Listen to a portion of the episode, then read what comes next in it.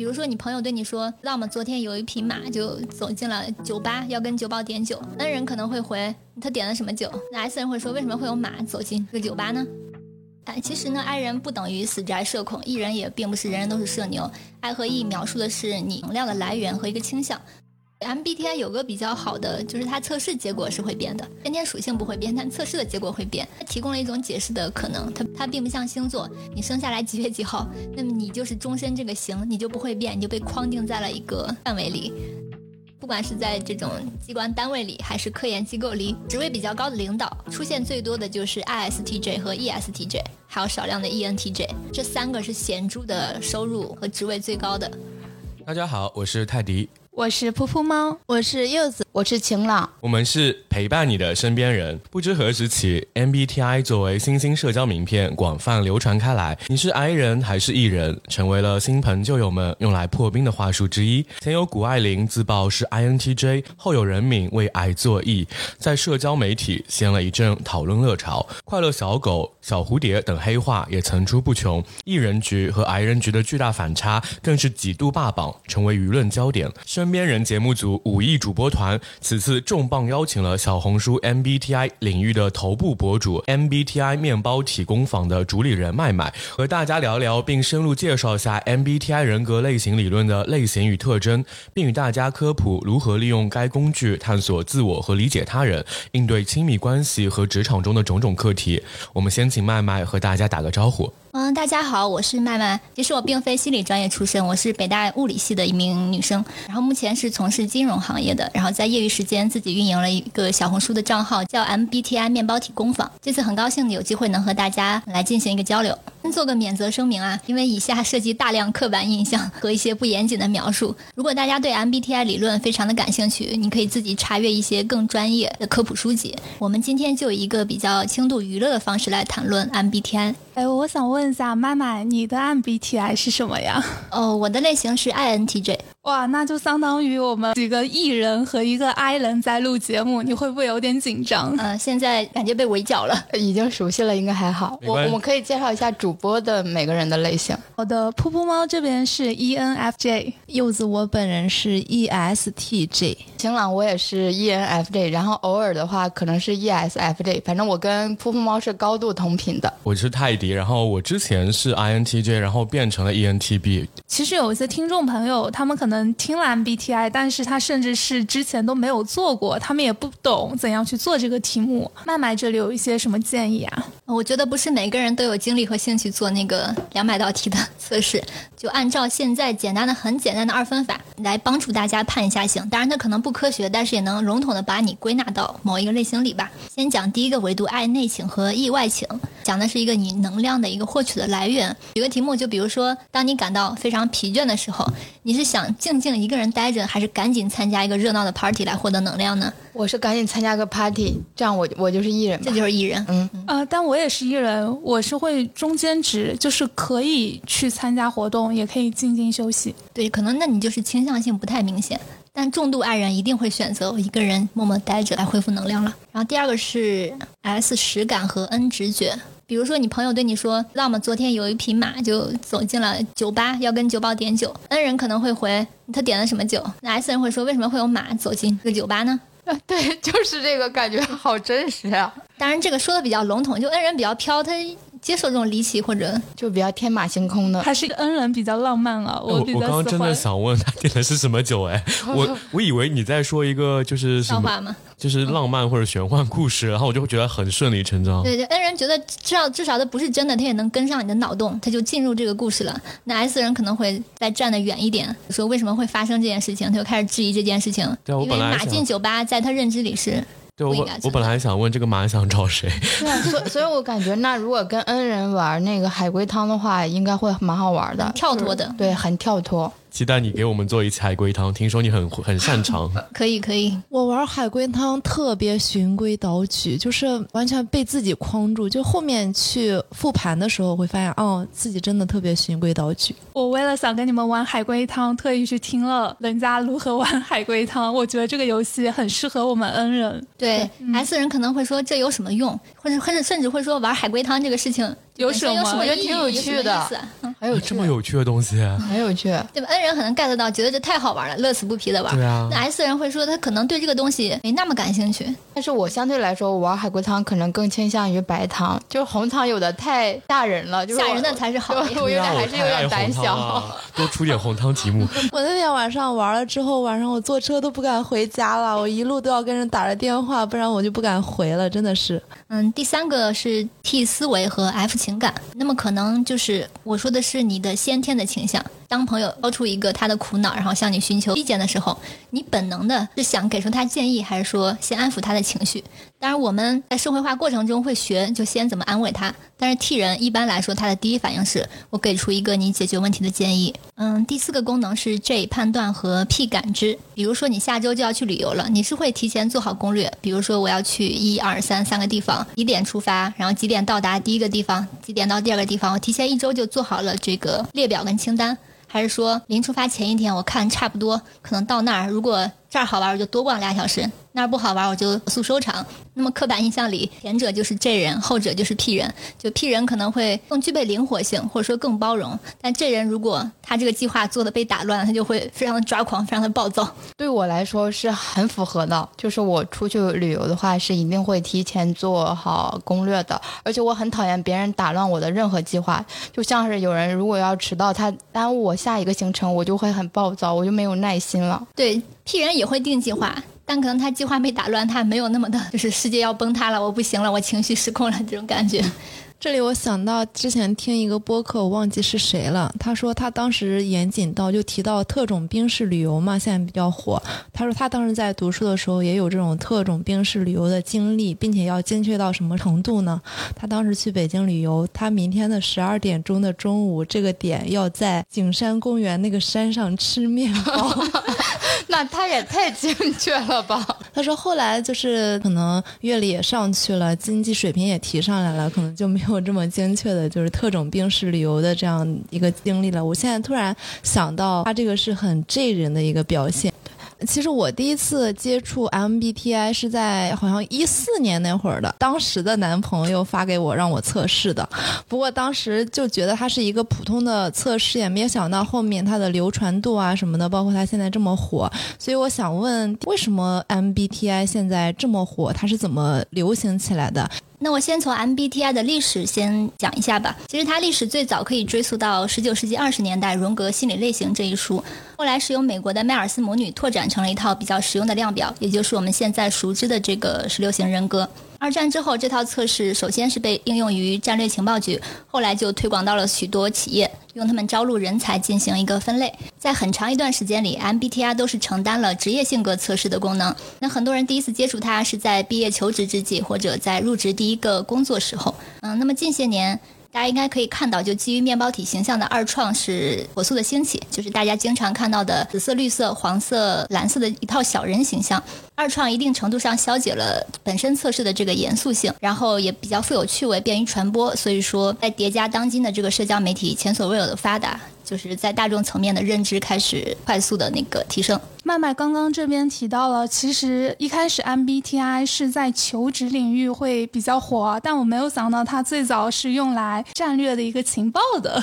应该是说军方在当时会用这个来鉴别，就比如说军人更适合哪个岗位，嗯，这样的一个分类。因为初期也是迈尔斯母女先推进，先进入了军队，后期才应用于这个企业。嗯，我当时刚毕业的时候，其实也是有接触过 MBTI，就是我那时候应该是一六年研究生，那时候要去秋招嘛，就经常会有小伙伴问我，哎，你有做过测试吗？说在 MBTI，当时测的就是 ENFJ。然后那时候觉得哇，我自己跟所谓的那个奥巴马，嗯，还有那个很有名的一个女主持人是一样的。我当时觉得哦，以后我也可以去当领袖。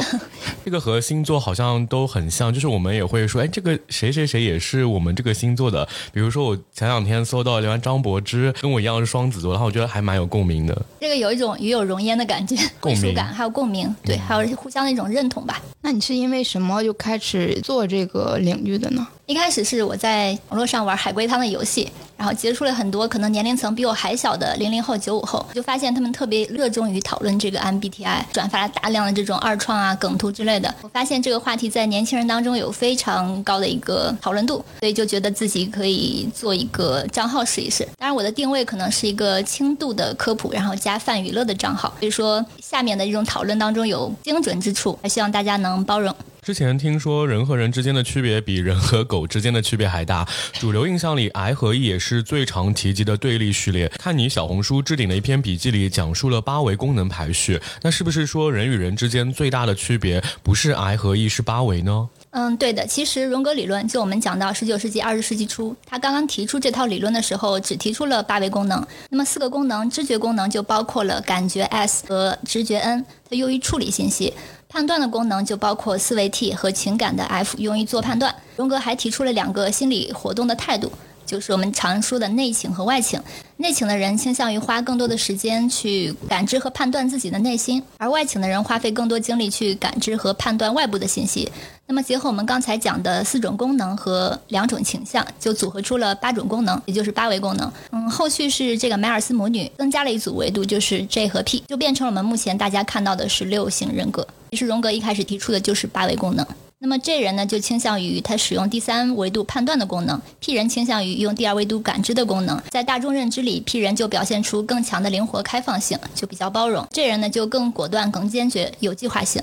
对你刚刚说的那个 P 人，我就想到了 ENFP，被称为很知名的快乐小狗。我我周围有一个同事，他就是快乐小狗，我感觉他就每天都很开心，做什么事情的话，你会感觉比较顺其自然。我觉得这个东西会不会未来成为一种刻板印象啊？就当我们说出我们是 J 人的时候，我们是 P 人的时候，就可能意味着你这个人是一个靠谱的人，或者是一个不靠谱的人。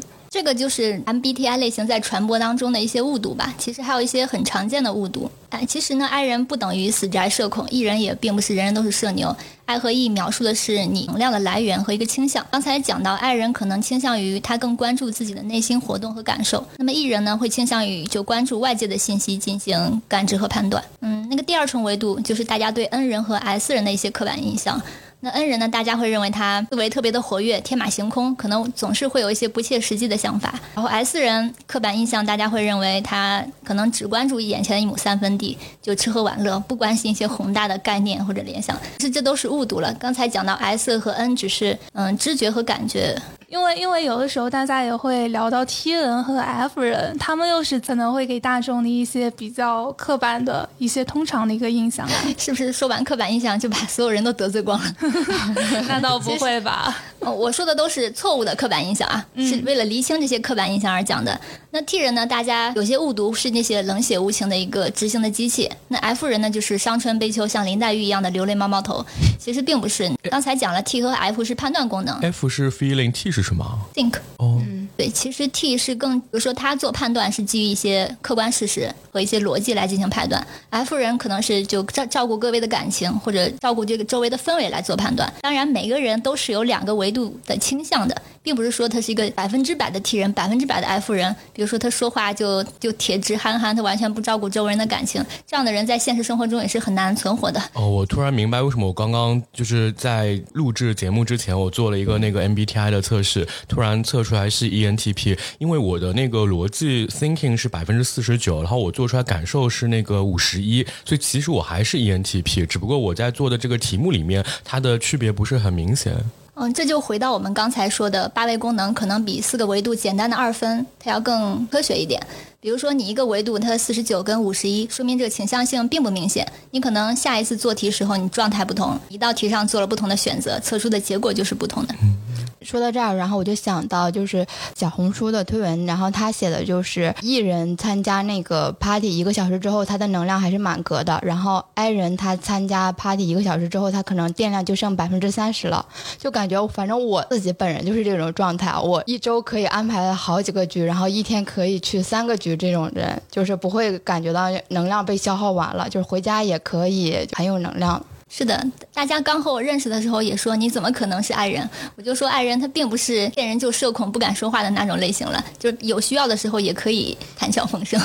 但是可能如果我高强度的社交完之后，我需要回家就跟自己独处来恢复能量。但像晴朗谈到，他可以一天三个局，然后完全不感到疲倦，反而越聊越嗨，才是更本质的差异，并不是说不善交际，或者说不会交际。然后我说一下，因为我跟晴朗也是一样的 ENFJ，但是我可能情况是介于你们两个人中间。一周的话，最多也是两个局，但凡马上要第三个的话，我也会感觉我的能量要被消耗了。所以我有的时候会怀疑，我是不是这两年有点变化了，就是我没有以前那么易了。我更趋于那种中间值，偶尔甚至我觉得我有点 I，可能是因为我在职场上假装伪装成 I 人也挺久了，所以导致我有的时候社交过度，我也会觉得很疲惫，需要独处去给自己充电。对，就因为我端午期间，我差不多见了一百多个人吧。我就是端午第一天带人带五十三个人去赶海，第二天是在我家聚会嘛，然后大概有八个人。第三天的话是帮我朋友去，本来是我们不是有线下活动嘛，后后来被取消，然后我就临时去支援他们那个德扑，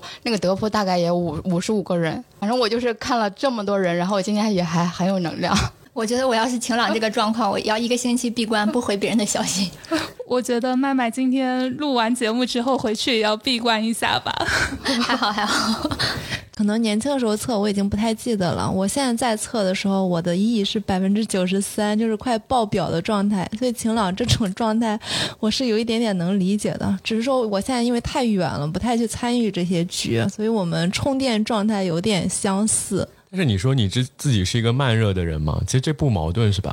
这不矛盾，慢热只是说不会太快的把自己的热量完全散发出来，但是在这个场合里面，它还是能让我感到精力是在增长的，是这样的。对，因为我又是白羊座嘛，然后又本身又很热情，然后再加上 ENFJ 这个属性，我就感觉我都是阿爆了就。哎，你说到双属性，我就想到那个 N 和我的双子座。然后我刚刚在看那个 N 的解释，就非常有共鸣，因为说什么天马行空是什么双子座的特质，就是想法确实有时候还蛮发散的。这是 MBTI 和星座学的梦幻联动吗？算是吧，我感觉。但是我有一个小问题是，我觉得我第一次测的时候，我不是 E N，现变 E S，也可能是由于比例的问题。那后来看网上有相关的说法，说它不会变化，可能是你当下测的时候它发生了伪装。也有人说它前后是会发生比较强大的反差的。所以这里想问一下麦麦，人格在不同的时期会发生变化，或者在某一个时刻会有伪装的一个状况吗？其实这个问题很多人在讨论，包括我的留言里都会有人会说，我曾经是什么人格，然后现在是什么人格，就会有人跳出来反驳说人格是不会变化的。那么这个说法是怎么来的呢？其实，在荣格提出这套理论的时候，他是认为这个功能是天生的一个偏好，并不是会随后天的改变而改变的。但是这个理论距今也有一百多年，为什么大家做的时候会发生变化？我试图解释一下。嗯，一种可能是你做题的时候，你的状态跟心情不同。就比如说你最近你不想跟同事打交道，你就想自己安安静静待着。像刚才噗噗猫讲的假装爱人，那么这个时候如果你做题，你肯定倾向性会有不同。这就是说本能和社会期望之间，或者说当下因环境而影响的状态之间是有差别的。这时候这个做题并不能完全的反映出你本能的这种偏好。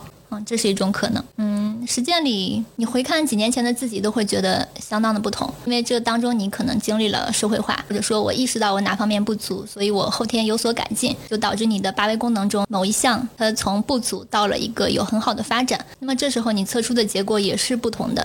所以我的结论是说，可能你后天的经历没法改变你先天的偏好，因为这可能是出生时自带的属性。但是在你的发展跟社会化的过程中，就你的八维功能会有所调整，会。影响你的测试的结果，所以说很多人会表示，就现在测的跟之前的不同。但是呢，荣格理论更多的是描述的是你出生时候就自带的属性是不会改变的。但是呢，就经过你后天的发展，你做出测试的结果可能会变。我不知道这样解释能理解吗？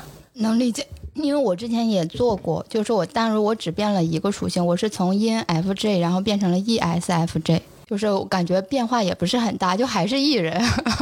所以说，这个是会流动的嘛？性格也是会变的。对，MBTI 有个比较好的，就是它测试结果是会变的，先天属性不会变，但测试的结果会变。它提供了一种解释的可能。它它并不像星座，你生下来几月几号，那么你就是终身这个型，你就不会变，你就被框定在了一个范围里。那么我觉得 MBTI 相对星座还是更具备一些科学性的。嗯，但是星座好像也说有什么上升星座，但是那个东西解释起来又开始复杂了，又更复杂了。对其实是的每套理论你细究，它要还要再划分很多小类。嗯，我之前也有过这种变化，我我感觉也跟这个做题的数量有关。比如说我做三十多道、六十多道，和我做出一百多道、三百多道的结果是不一样的。就像我刚刚打开了那个专官方的给的那个链免费链接测试，有很多题其实我自己会选中立，那这个东西就会影响到最后的一个就是下定论的一个一个判断。嗯，是的，而且市面上流传的这些题目呢，其实也各有不同，有些没授权，有些有授权，然后有些简略版几十道题，有些一百三十九题，有六十几题、七十几题都有，测试的体系都不一样，当然大家测出的结果也不太一样了。很多人也会表示，在做一些题目的时候，比如说这个你倾向性有多少，选不出来，所以就选了中立。那么如果用现在的二分法来看，你选中立就就可能导致你结果有挺大的偏差的，你可能就从 E ENFJ 变成了 ESFJ。哎，你刚刚提到说做题吗？因为网上其实是有一些免费的，有一些付费的，这个其中是有什么区别吗？就是最官方的授权的，就是这个 MBTI 的母公司嘛。这个付费是要在专业人员的指导下，可能题目超过，记得应该是两百多道吧。一般人应该压根儿就没耐心做完。对，是的，我感觉我之前做过很多次，都是二十来道题的，测完了之后，我发现哦，每次都是这个 ENFJ，嗯，很稳定，很稳定，那就是对的。就现在其实大家广泛用的那个十六 P Sixteen Personality 那个网站，嗯，它其实也算是一种二创，它并不是官方授权的网站我。做的是那个，哎，这不是官方的。呃，现在其实，在民间流传度上已经无区别了，大家都拿那个当官网了，因为它比较简单活泼，还有形象嘛。对我也是用那个做的。哎，我也是用这个，因为它不要钱。好实在的理由。啊，我记得那里面有几道题，比如说问你喜欢使用组织工具如日程表和列表，然后它会有就是七个选项，比如说非常同意到非常反对，然后中立这样子，然后还还有比如说呃，如果您认为别人更需要它，您会把一个好机会让出去，还有说呃，你对标标记为有争议的事情很感兴趣，这个选项我就选了还蛮同意的。那泰迪，你是刚才来聊这个之前才做吗？还是你又重新做一下，确保你个人的人格没有发生变化？一是重温一下，然后二是想确认一下自己的这个十六型人格有没有变，所以刚刚做到自己是 ENFP 的时候还蛮诧异的。还好你是 E ENFP，不是 INFP，因为我听说我的官配是 INFP。但我自认为我自己还是偏 ENTP 的，ENTP 啊，对，就是刚刚说的 T 更偏逻辑性。我觉得我自己变成 F 很有可能是因为身边 F 人比较多了，然后自己慢慢有被带带带到这个氛围里去。其实从八维讲的话，ENTP 跟 ENFP 它们第一功能是一样的，都是这个 NE，就是外倾直觉。我们一般形容为，简单来说就是思维比较天马行空，就比较跳脱这样的思维方式。所以说这两者其实在当中变动还是能理解的。那这两类人的话，因为高度相似的话，其实一一般来说就是在配对上的话不会很般配吧。像一般 E 人跟 I 人的话，反而可能就是跟星座什么白羊和狮子以及射手比较配的这种指数上可能会更高一些。那所以我这里有一个问题，就是想问问麦麦，就是对不同人格配对的一个默契度这一块，嗯，是怎么来看的呀？嗯，其实关于官配有挺多说法。如果你严苛理论的话，有一本叫《类型与原型》的书，认为它第二功能比较强，第三功能比较弱。那么这两者相反的组合最能互相搭配，那呈现出来就是各个维度完全相反的人。这一书中认为的官配，比如说 E N T J 跟 ISFP，INFP 和 ESTJ。就是刚才我们讲的二分的这每个功能都完全相反，但这个以上的配对在现实中大家完全不认可啊，因为人是有很多维度的动物，你不可能说因为互补，我们就像两块拼图一样，就它每个维度相反，它们两个就最相配。嗯，其实，在现实中并不是这样的。嗯，那如果说民间的官配的话，就刚才就像噗噗猫讲的，ENFJ 跟 I INFP 是民间比较热门的 CP，就跟炒 CP 一样，有官推和民推。民推比较热的就是 INTJ 跟 ENFP，INFP 和 ENTP 也挺火的。因为我看小红书上有很多女生都在聊这个啊，比方说在评论区蹲一个我的官配，然后想跟你谈恋爱这种的，我就感觉大家更多的把 MBTI 引用到了就是交友上面。对交友亲密关系这一块了。所以我说，这个理论在当今已经不是职业性格测试，是一种具有娱乐属性跟社交属性的一个工具吧。就没有人是需要死磕理论要研究它的，大家抱着是一个比较轻松的心态来讨论它。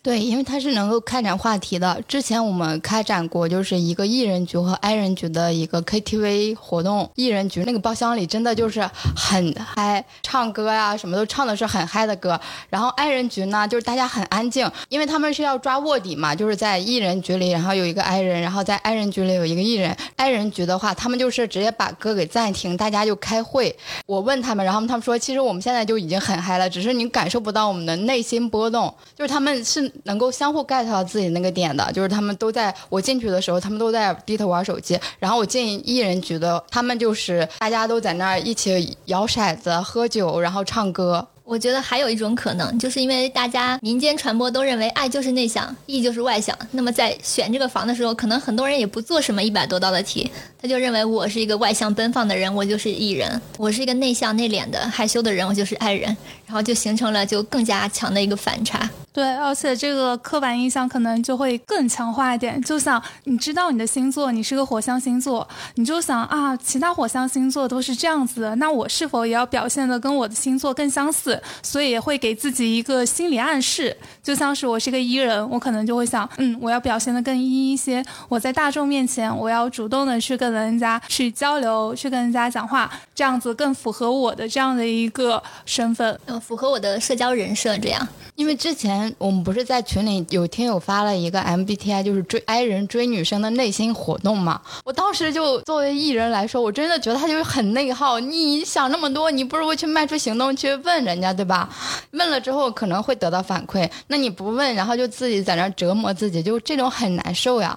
我我今天还看到他有，就是那个听友有发续集，我看了两眼，说那个女生不是 E 嘛，然后她在那个背后跟她的闺蜜吐槽说，她怎么还不追我？如果再不说的话，我今天要自己说了。对，是的，还好磕到了，就是他们互相都 get 到了自己的相互的情感。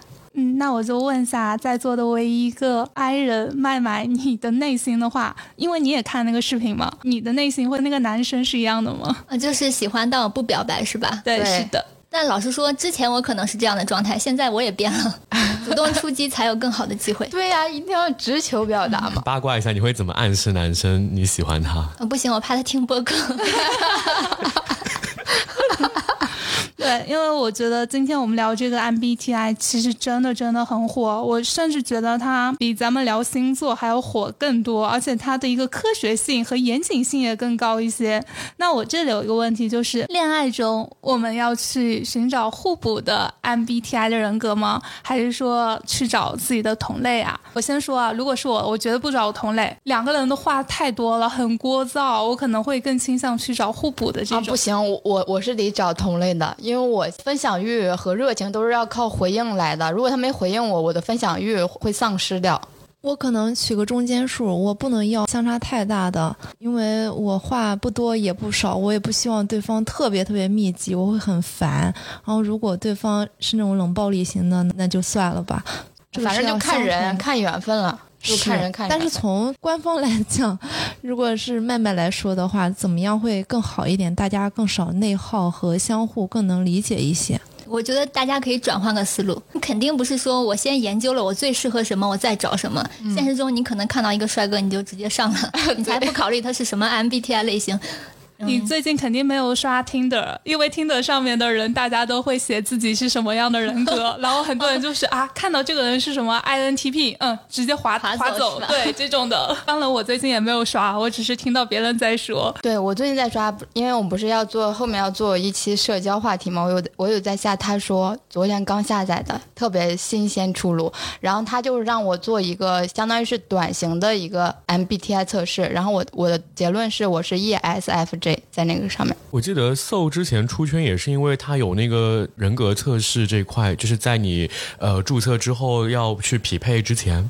哦就更快的帮你贴一个标签，帮助你更好的匹配。嗯嗯，那我们讲一讲，就现实中不同偏好的人，可能相嗯相处起来会更和谐，还是更割裂吧？嗯，那么现实中大家总是提到 S 和 N 这个维度不同的人是很难聊到一起的。那 S 的人可能更关注我们今天晚饭吃什么，我们看什么电影，或者说，因为这个 S 和 N 描述的是大家处理、接收信息的一种能力。那么如果这个维度不同，你们两个可能看同一部电影，但接收到的信息完全不同，可能讲话也是驴唇不对马嘴的。那 N 人呢，可能就跳脱一些，就他接受的信息是更没有边界的、更发散的。S 人就是有什么就是什么。我当然我们说的是极端情况下啊。那么这两个人在聊天，就他可能就 get 不到你的暗示。比如说，经常有一个句子说今晚月色很美那，N 人就想到哦，就他邀我看同一轮月亮，他是什么意思？或者说他很能 get 到这个浪漫的意象，他就会有心理活动。那 S 人可能会看了，嗯，今天这月亮确实挺亮的，可能因为没有没有云的遮挡，这两个人就聊不到一起去嘛。天呐，这种我我会觉得这个人很没有情调哎。对呀、所以这就是有有一些话题的同频度嘛，也有可能不是 S 和 N 的差别，是情商高低的区别了。那我自己有有时候做出来是 E ESFJ，有时候是 E ENFJ，那我不就是有点人格分裂吗？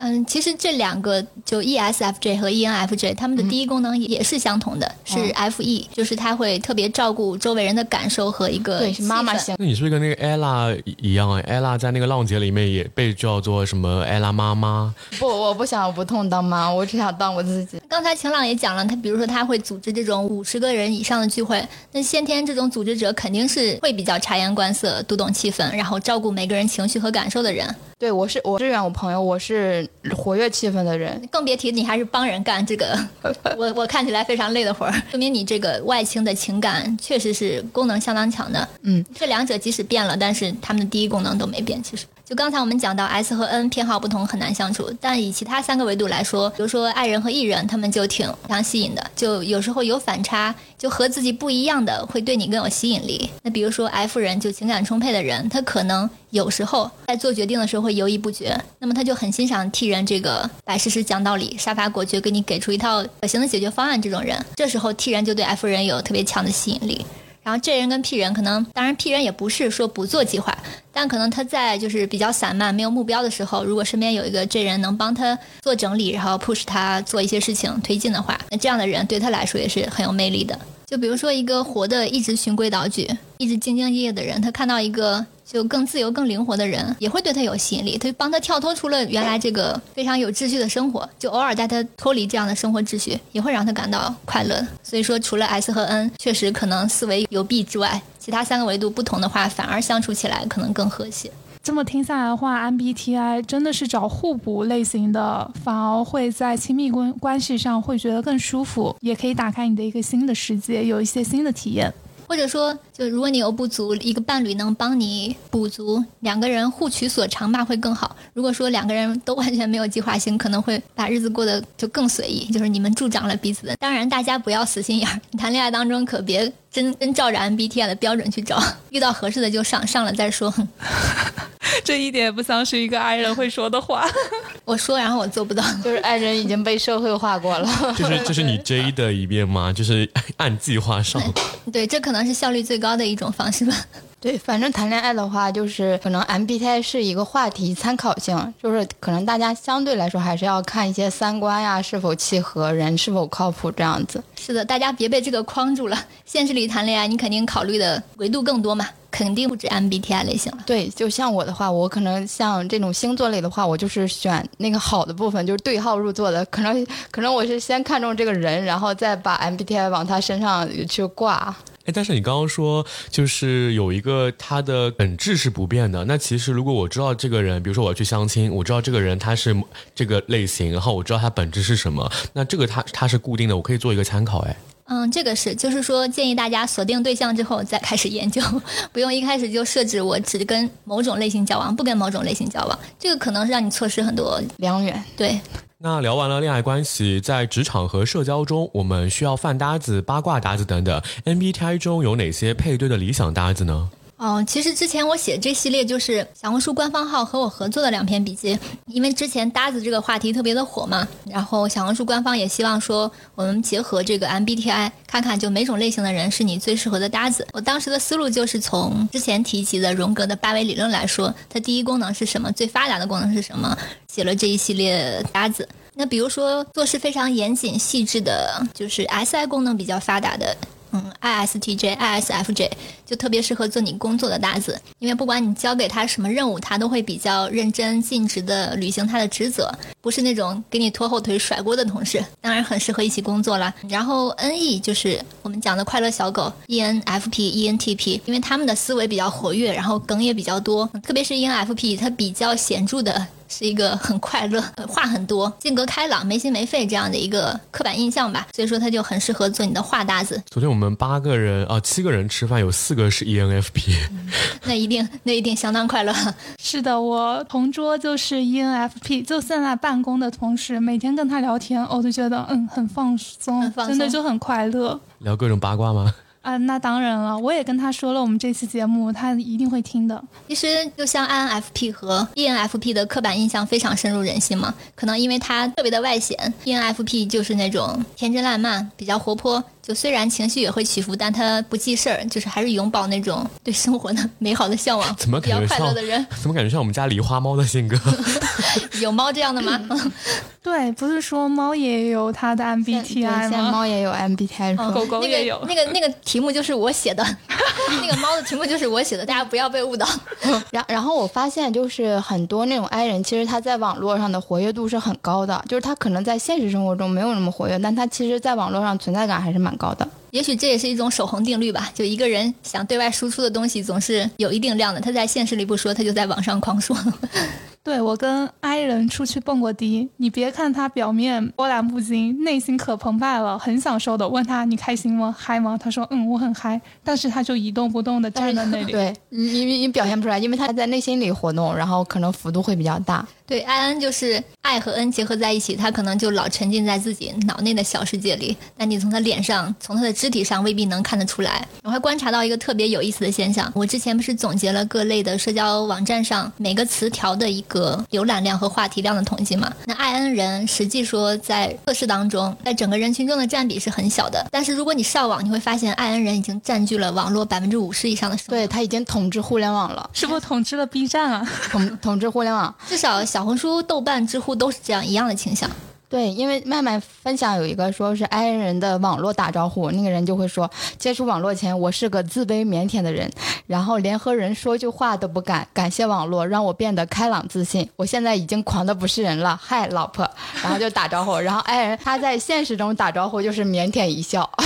对，因为 E 人都已经去现充了，谁还上网啊？当然是 I 人了。有这套理论，就是说 E S 人就是实感加外请的人。他可能更注重现现实生活，就是我们说的现充了。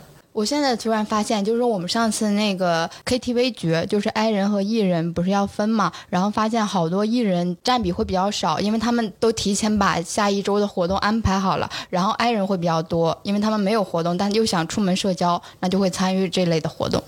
刚刚提到 E S 在网上冲浪比较少，比较注重现实，那不就是我本人嘛？所以也可以解释为什么我不太在群里去讲话，可能比较少的会在群里发言这样子。我现在找到归因了，就 包括 E S 人，可能很多人压根就不做这个测试，所以说你这个测试就每个人群占比的结果它不精准嘛，它不是一个完全遵循随机取样的这个方式。如果你只说做测试的人当中 E S 占比是多少，那是很少很少的。但是如果你说人群中随机抽一个样本库来调研的话，ES 比例应该并不低。但是因为他们压根就不关心这些，也不做什么测试，可能很多是被朋友拉着做的，就别人转发给他，他才勉为其难我做一下吧。他不是主动会搜寻或者反复做测试的人，但是 I N 系的人就超喜欢反复做测试。应该说 N T 和 N F 型的人吧，都喜欢反复的做。说到 E S 不怎么做测试，真的，我昨天就是不是做有四个 E S 的人嘛，然后他们就是在我的影响下当场做了测试，然后还还跟他们玩了一些梗，他们说嗯嗯，大部分确实蛮。蛮像自己自己的。对，就说 S 人跟 N 人有一个显著区别，S 人会问这个东西有什么用，N 人说有什么意义，有两个人关注的点不一样。嗯，这个点有戳到我，就是我还蛮看重意义这件事情的。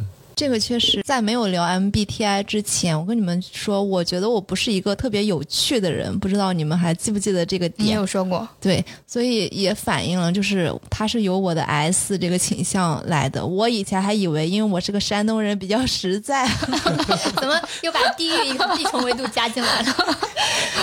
地域插成 MBTI，插成星座，坐标系太多了。哎，我就特别喜欢聊这种的。我交友我真的会看地域、看星座、看 MBTI，当然有的时候也会看看有没有同号。所以我觉得那你地域倾 MBTI 向哪些呢？南方人啊，南 方但是我现在也挺喜欢东北的，因为觉得东北人说话自带搞笑。这段剪了，涉及地域歧视。而且东北人很很多美女和帅哥，而且身高都很高。啊，你看我们又夸回来了，不用剪了。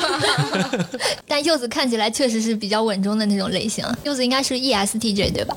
啊，ESTJ，因为我还是摩羯座，所以是那种比较土象、慢热，然后稳重一点点的，所以各种 buff 叠满了。那 E ESTJ 它的刻板印象就是中国式现充，因为它就叫总经理型人格嘛，至少在十六 P 网站里是这么定义的。就他是一个尽职尽责性非常高，对自己比较有目标、有追求，活得比较一丝不苟的一个人格，也是很多人害怕的一个人格。听上去未来是可以当大领导的人，领导喜欢这种？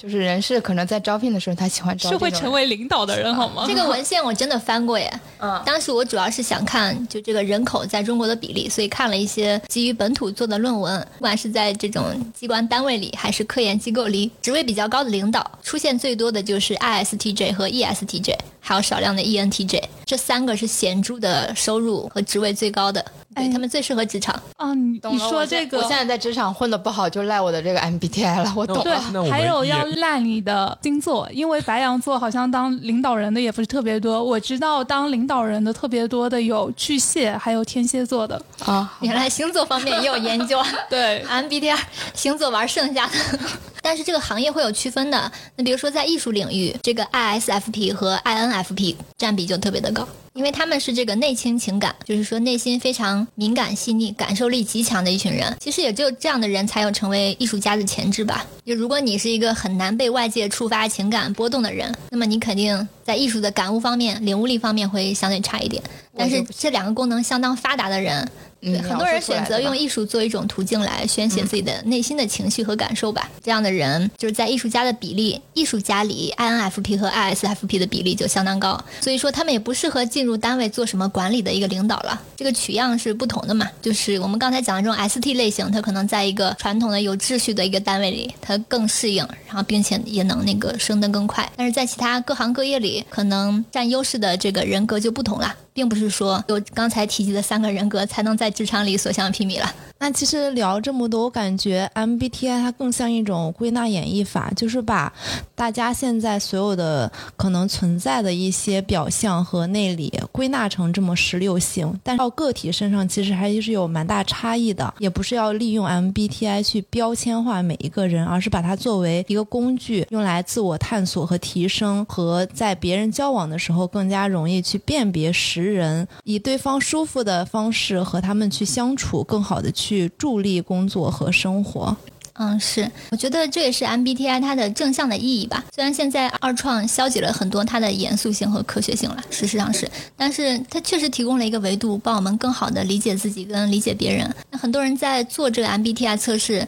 拿到结果之后，他会发现，哎，不是不止我一个人这样说，或者说我不是一个怪人，我的这种与众不同是有原因的，就是说有这个理论支持的。然后这个解读也让我觉得他很懂我，然后我也加强了自我认同。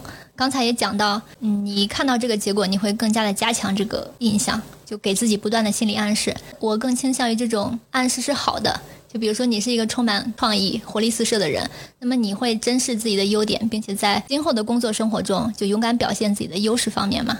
然后我有不足的地方，比如说我不太会袒露情感，就比如极端的 T 人不太会照顾他人的情绪。当我意识到这一点之后，那我可能会就有的放矢的去提升一些我的弱势功能，这是正面的、积极的。第二重呢，可能就是帮助你理解别人。那可能爱人说要鸽子你，并不是说就他是一个没信用、不好的人，他只是可能当天他能量耗完了，他确实没有精力再出去社交了。如果你的 T 人朋友在你倾诉了苦恼之后，并没有安慰你的情感，直截了当的给出了建议，也不是他冷血无情了，他可能认为这个才对你有用，这个才真正能帮你解决问题。你用这个工具 MBTI 这个工具去更好的理解你身边的亲友的话，你们的相处可能也会更和谐。因为冲突并不是说对方和你就天生不合，就是你们的表达或者思维方式不同，造成了一些误解，可能会消解一些就不必要的误会吧。呃，我又想起来之前，因为我我们下一期会请那个宛平南路六百号的那个精神科的医生嘛，呃，他就是一个很典型的 I 人。因为那天，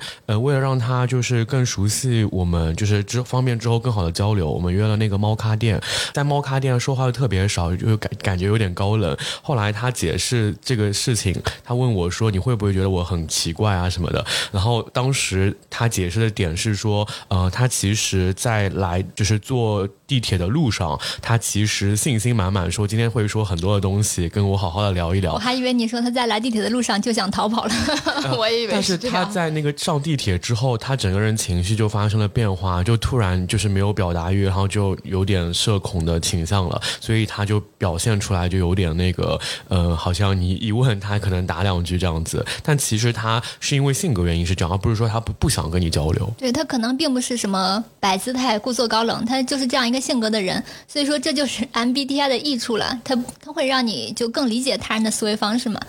当然，我觉得不好之处有很多人，就像知乎吧，它是一个鄙视链，就生造出来一条鄙视链的这个倾向啊。对，当我了解了，其实就是有些人是有这样特征的之后，像那个呃六百号的这个精神科医师的这个嘉宾，他就嗯，比如说我跟他本来约这周想呃下下周想要就是录节目，然后他说呃就是自己会非常紧张，然后当我和他说哎那我们换到七月四号下下礼拜了，他说松了一口气，我说。你可别到时候紧张到啥也说不出来啊！他说这很难说。那我说那哎，你上次说不会啊，肯定不会紧张，说知道很能聊的。他说话不能说太绝。我说你上次说的是一定不会。他说人是流动的。我说有没有可能是你你的你你体内的水太多浮肿？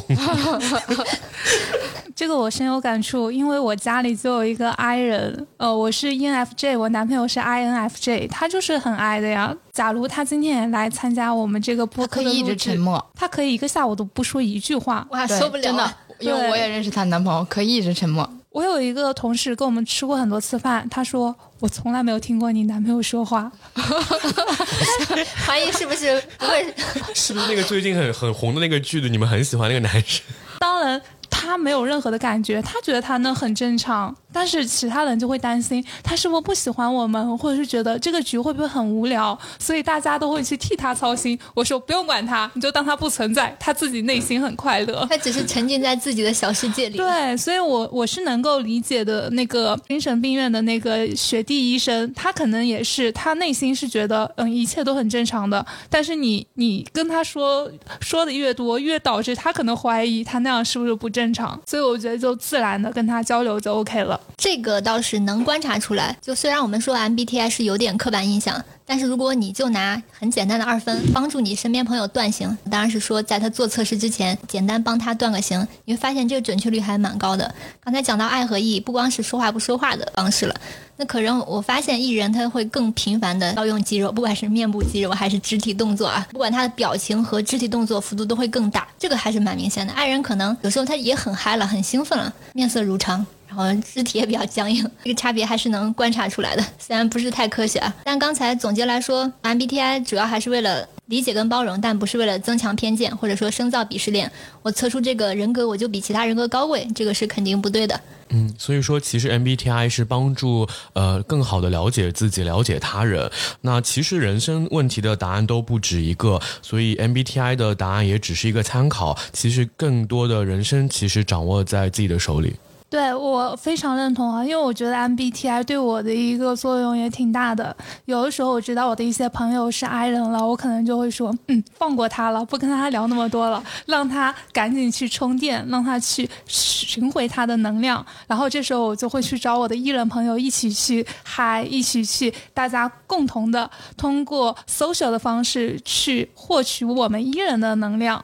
所以也有了我们这样的一档播客，就是五一主播团，给了我们很多欢乐，让我们也多了很多讨论的讨论的话题，打开话题的一个契机。就算我，如果不是因为 MBTI，我也不可能会认识麦麦。就是有一天我在小红书上刷到了麦麦的面包工坊，然后我去跟晴朗说啊，他写的东西好好啊，粉丝好多呀，我要邀请他，所以就有了我们今天的这一场呃采访。我们的听友还蛮多 I 人的，嗯，主打一个。陪伴，对对对，是的。爱人就喜欢上网啊，因为我觉得很多爱人的听友应该也是默默的会在群里窥群吧，就是看一下这些艺人不说话又在聊些什么狗屁玩意。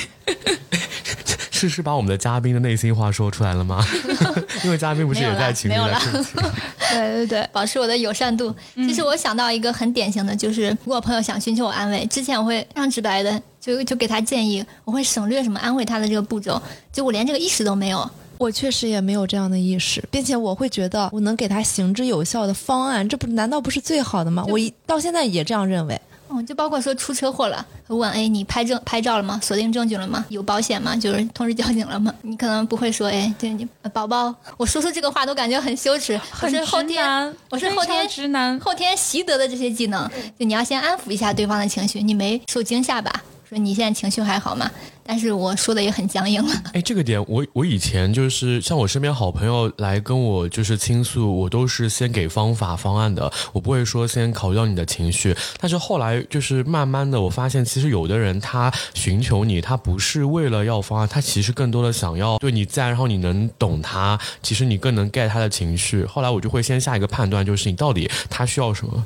对，这不就像是我，比如说我有的朋友分享她的男朋友怎么样，那我就开始跟他一起开骂呀，才不管这个人是对是错的。其实主打的就是需要一个情绪价值嘛。你们这些人肯定是当不了渣男渣女的，就是完全是没有办法去给人家一些情绪上的一些陪伴。对你身上实在是有太多标签了，我本人表示非常羡慕。那这次呢，我们主要是就 MBTI 去进行讨论，希望下次有相关主题的时候，还能再邀请你回来返场。感谢麦麦专业的分享和实用的建议。